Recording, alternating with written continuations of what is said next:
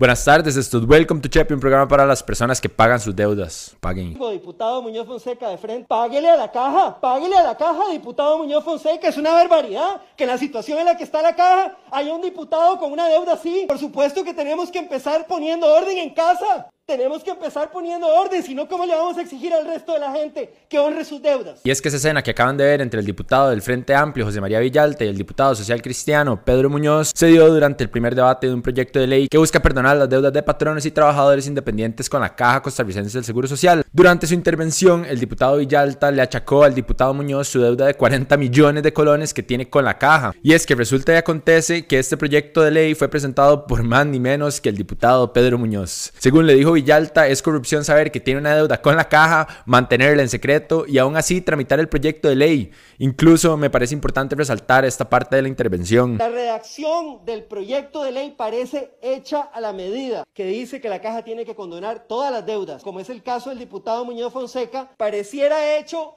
como traje a la medida. Por su parte, Muñoz dijo que su deuda con la caja es una represalia por oponerse a las huelgas del 2019 y por ser, y cito, crítico público y efectivo de los malos manejos de la administración de la caja. Muy, muy manifestador él, muy anarquista. Según él, por sus labores como diputado el 2 de noviembre del 2020, la caja le envió una factura adicional por los 40 millones de colones. Ahora resulta que el día después de que le llegó esa factura, se iba a votar en la comisión este proyecto de ley. Qué cosa, ¿no? Qué casualidad. No queda más decirles que a pesar de todo esto, los diputados aprobaron el proyecto de ley el pasado martes. Con esta ley, la caja perdonaría las cuotas adeudadas, las multas, recargos e intereses de 117 mil trabajadores independientes sin importar los años ni el monto. Que mae, lo agradecemos todos los trabajadores independientes porque ¿cuántos años tenemos de que nos estén clavando horrible, la verdad? No sé, muchísimo tiempo y esto no ha sido un secreto para nadie. Y en el caso de los patronos, se condonarían multas, recargos intereses de hasta 12 meses. También me parece importante que sepan que con esta ley las personas que tengan en proceso una investigación administrativa por el cobro de periodos anteriores que aún no tenga una resolución en firme, igual van a ser condonados. Y a los que se les inició un proceso judicial, solo van a tener que pagar el monto que establezca la caja por honorario. Esto me parece que el plenario lo tuvo que haber hecho hace mucho. La verdad es que todo el mundo sabe que parte de la fuerza laboral de Costa Rica, en un 45%, son trabajadores independientes y que nos han estado dando por la jupa desde hace años, mae. Entonces, de ahí, no sé, creo que tengo sentimientos encontrados al respecto, como, madre, que dicha que ya lo pasaron, pero que ha huevado pensar que tuvo que pasar tanto tiempo para que llegáramos a este lugar. Pero bueno, ¿ustedes qué piensan de todo esto? Y hablando de pagar deudas, finalmente el Partido Acción Ciudadana hizo el primer pago de 200 millones de colones por la estafa que le hizo al Estado el pasado 13 de agosto. Y hasta ahí todo suena hecho pero relativamente normal considerando el contexto en el que vivimos, en el que la corrupción está súper normalizada. Pero el punto de giro acá es que el secretario general de la agrupación, Anthony Cascante, dijo el domingo en una entrevista con Monumental que el pago se realizó gracias al reintegro que les hizo el Tribunal Supremo de Elecciones de la, de la presentación de gastos en que incurrieron meses atrás. Eso obviamente provocó una ola de críticas y se acusó al partido de utilizar la deuda política para cancelar la condena, después de decir en varias ocasiones que el pago lo harían con donaciones de partidarios. Desde la semana pasada, la diputada Zoila Rosa Bolio hizo la solicitud al PAC para transparentar el pago realizado. Hace semanas en el plenario, irónicamente, el legislador del PUSC, Pedro Muñoz, dijo, y sí, son unos cínicos que no rinden cuentas. Por otro lado, el PAC alega que el dinero utilizado es de donaciones recibidas a lo largo de los últimos 16 años y que el tribunal lo que hace es devolver, gracias al mecanismo de liquidaciones, al que tiene derecho por deuda política los montos que gastaron en la campaña anterior. En un comunicado de prensa, el partido emitió el siguiente mensaje, y cito, el PAC ha logrado recaudar donaciones en efectivo por 950 millones de colones desde el año 2006. Mediante el mecanismo de liquidaciones, los partidos solicitan ante el Tribunal Supremo de Elecciones el reembolso de esos gastos que fueron previamente pagados con portes privados, recuperando de ese modo la liquidez del fondo de trabajo. Sin embargo, el Tribunal Supremo de Elecciones le dio al PAC 10 días hábiles para dar a conocer el origen de los fondos con los que canceló ese primer pago al Estado. Y el 3 de septiembre la fecha límite para que presenten la justificación que será pública. Todo lo anterior porque Ronald Chacón, jefe del Departamento de Financiamiento del Tribunal, dijo en una entrevista con el observador lo siguiente, y cito, si ese pago en razón de una sentencia judicial luego lo presentan ante el tribunal para su eventual reconocimiento, este no tendría lugar porque se estima que es un gasto no reconocido. Bienvenidos a Chepe. Hablando de cosas inexplicables que suceden dentro del PAC, la jornada electoral en el Partido Acción Ciudadana se cerró el domingo pasado sin tener certeza de quién ganó la candidatura presidencial para las elecciones del 2022 a pesar de la ventaja de 427 votos que tenía la diputada Carolina Hidalgo sobre su compañero Wilmer Ramos con casi la mitad de las mesas contadas. El PAC cerró la sede partidaria a las 9 de la noche cuando se conocían resultados preliminares con el 47.6% de las mesas que habían cerrado puertas a votantes cuatro horas antes en una jornada con baja participación. El partido proyectaba 16.000 participantes, que es menos de la mitad de los reportados en la convención del 2017 y menor del 0,5% del padrón nacional actual. ¿Por qué será? Hidalgo tenía poco más de 4.000 votos según el cuarto corte emitido por el PAC justo después de que cerrara la jornada y dejó que el Tribunal Electoral Interno actualizara los datos en la página del PAC en Internet. En la tendencia de Ramos, su compañera Paola Vega dijo que se dirigirían hacia la sede del PAC a pedir cuentas sobre el conteo porque señalaban diferencias entre los datos oficiales y los que recibían con delegados de su movimiento. Luego, este martes, en la sede del PAC se inició el conteo manual de la convención interna del partido, sin la certeza real de cuándo la agrupación va a dar a conocer a su candidato o candidata para las elecciones de febrero. El lunes, el partido indicó que sería el jueves cuando se anuncie un ganador, pero esto no fue establecido como un plazo final y adivinen qué día grabamos esto. Eh, ahorita es jueves al mediodía y todavía el PAC no ha podido contar alrededor de 16 mil votos. Acá me parece pertinente mencionar que en la Convención de Liberación Nacional votaron 402.794 personas y emitieron los resultados el mismo día. En la convención del PUSC votaron 123.161 personas y también dieron sus resultados el mismo día. Entonces yo me pregunto qué estará pasando en el PAC. Nadie sabe y a mí en lo personal me jode pensar que en algún momento este partido prometió buscar justicia por los escándalos en los gobiernos anteriores y además de nunca haber hecho eso. En los últimos ocho años de su gobierno nos dejan un hueco fiscal, el cementazo, la UPAD y el caso Cochinilla. Muchas gracias, más pura vida. Y ya que estamos hablando de supuestos casos de corrupción, esta semana el diputado liberacionista Gustavo Viales compareció ante la Comisión de la Infiltración del Narco en la zona sur. Qué buena nota, vamos súper bien. Eso para refrescarles la memoria, Gustavo se le acusó de tener nexos con una organización narcotraficante luego de que visitó una casa en Heredia donde se arrestó al líder de la banda, Darwin González. Entre las acusaciones también hay una en contra de su padre, Carlos Viales, el alcalde del cantón de Corredores, por supuestamente estar vinculado con la banda y otra con Bernabé Chavarría, presidente municipal del mismo cantón y mano derecha de Carlos Viales, al que se le arrestó por estar vinculado con la organización. Durante su comparecencia, el diputado aseguró que nunca supo por qué Bernabé Chavarría lo mandó a recoger ese documento en la casa en la que se detuvo al líder. Además, dijo que desde el 6 de abril que se detuvo a la banda y el OIJ detuvo a Bernabé, no ha tenido contacto con el regidor. Más allá de eso, aseguró que no sabía quién era el dueño de la casa a la que lo mandó. Además, volvió a explicar que lo que recogió fue una llave maya, fotografías, entrevistas y dos videos que formaban parte de una investigación hecha por Bernabé y periodistas de corredores por quejas en los servicios y atención del hospital de Ciudad Neily. Sumado a eso, había un documento con firmas de vecinos y comerciantes quejándose del servicio hospitalario, así como denuncias internas del hospital. Por último, aseguró que entró al condominio con el carro de su hermano porque vendió el de él y que desde su visita hace más de 130 días las autoridades no lo han llamado ni notificado. Gracias autoridades. También me parece importante que sepan que esta misma comisión llamó a comparecer al expresidente de la República, Luis Guillermo Solís.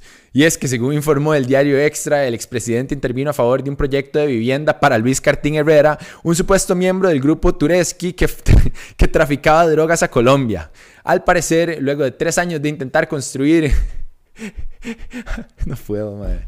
No puedo, madre. No puedo, no puedo, no puedo. Es un un chiste, madre, todo esto. Un chiste muy oscuro y muy denso, pero es un chiste. Al parecer, luego de tres años de intentar construir el conjunto residencial de interés social San Agustín, el investigado recurrió al entonces presidente Solís y al entonces ministro de Vivienda Rosendo Pujol. En una entrevista para el diario Extra, el ex candidato a alcalde del PAC, Domingo González Núñez, les dijo que el presidente Solís se había comprometido y dado el visto bueno. Como respuesta a esto, el expresidente Luis Guillermo Solís usó sus redes para rechazar las acusaciones y dijo que como es normal para todo presidente, visitó proyectos de vivienda social y conversó con dirigentes locales durante sus giras. Incluso criticó a la extra por no contactarlo antes de hacer la publicación. Para el día en que grabamos esto, no se había dado a conocer cuándo comparecerá el expresidente, entonces nos vamos a mantener al tanto, por supuesto, porque nos encanta tener que estar hablando de todo el desastre que sucede en el país. Obvio, y bueno, sobre el caso Cochinilla, la auditoría técnica de la NAME lleva cinco años señalando que 17 horas viales se realizaron a sobrecosto y tienen deficiencias en su asfalto. Y a pesar de que la NAME presentó estos informes, la administración del CONAVI y el MOP decidieron no hacer nada. Pero esto ya no es sorpresa para nadie. Entre las obras están la Florencia del Castillo, la Ruta 35 Sifón La Abundancia, el paso a desnivel en Paso Ancho, las garantías sociales y circunvalación norte. O sea, casi nada de infraestructura. No queda además decir que la mayoría de estas obras estuvieron a cargo de Meco y H. Solís, por supuesto. También hace unos días les conté sobre las facturas enterradas en el cementerio de Grecia y la investigación que se estaba haciendo a lo interno. Y bueno, esta semana se suspendió por cuatro meses con goce de salario a tres funcionarios de la municipalidad que tienen puestos de jefatura en el departamento de la unidad técnica vial, porque obviamente hay que premiarlos, me imagino, no sé, por las sospechas. Según explicó el alcalde de Grecia, Francisco Murillo, esto les va a permitir avanzar con la investigación interna, ya que al formar parte de las jefaturas existe la posibilidad de que entorpezcan el proceso. No digas, si no me decís, no lo pensaría jamás, nunca yo, algo malo de un funcionario público. Eh, perdón. ¿Saben quiénes no tienen nada que esconder? Nosotros. ¿Saben quiénes no tienen nada que enterrar en ningún cementerio? Nosotros. Por eso si les gusta Welcome to Chepe o cualquier otro contenido que hagamos en No pasa nada, los invitamos a que por favor nos ayuden a mantener nuestra existencia. Si nos siguen en Instagram, por favor suscríbanse a YouTube y si aún no nos siguen en Instagram, por favor háganlo. Perdón por ser un pega, pero si ya hacen todo esto, nos vendría súper bien que se suscriban a nuestro Patreon, donde nos pueden ayudar a partir de 3 dólares al mes, que viene siendo el equivalente a invitar a un compa a una birra. Eso para nosotros hace toda la diferencia, ya que nuestro proyecto es un emprendimiento independiente y queremos mantenerlo así. Además, si se convierten en nuestros patrons, van a tener acceso a contenido extra, súper loco, en el que no hay ningún tipo de restricciones. Esta semana el presidente Carlos Alvarado firmó una reforma que amplía la definición de femicidio. Esto ya que solo se consideraba los asesinatos cometidos por las parejas de las víctimas. En total se agregaron siete nuevas circunstancias que son las siguientes cuando el asesino se aprovecha de una relación o vínculo de confianza, parentesco, autoridad o amistad. Cuando el asesino tenga antecedentes de violencia contra la mujer víctima. Cuando el asesino sea un cliente explotador sexual, es decir, un proxeneta. Cuando el asesino comete el hecho para preparar, facilitar, consumar u ocultar un delito sexual, cuando el asesinato sea usado como represalia, venganza o cobro de deudas en crímenes organizados de narcotráfico u otros delitos conexos. Si el asesinato se da por la participación, el cargo o actividad política de la mujer víctima. Y por último, si la mujer asesinada se había negado a tener o volver a una relación o vínculo de pareja con su asesino. Y bueno, todo esto me parece súper pertinente, que dicha que está siendo incorporado. Además de estas nuevas circunstancias, se va a reformar el Código Penal para imponer prisión preventiva al investigado. Esto me parece súper importante, ya que según datos del INAMO, el 60% de los femicidios se terminan juzgando como homicidios simples o calificados, como sucedió con el caso de Alison Bonilla. Desde el año 2007 hasta el 2020 se reportaron un total de 382 asesinatos de mujeres a manos de su esposo o compañero sentimental. De estos, 228 fueron clasificados como femicidios ampliados, pero se tramitaron como homicidios simples o calificados. ¿Ustedes qué piensan de todo esto? Me gustaría saber sus opiniones. Por favor, déjenme sus comentarios. En otros temas, el economista Alexander Mora Delgado fue nombrado representante del país ante la OCDE. Mora también viene a reemplazar a Otón Solís en este puesto y su nombramiento se dio por iniciativa del Ministerio de Comercio Exterior, mientras que el Consejo de Gobierno lo eligió por unanimidad.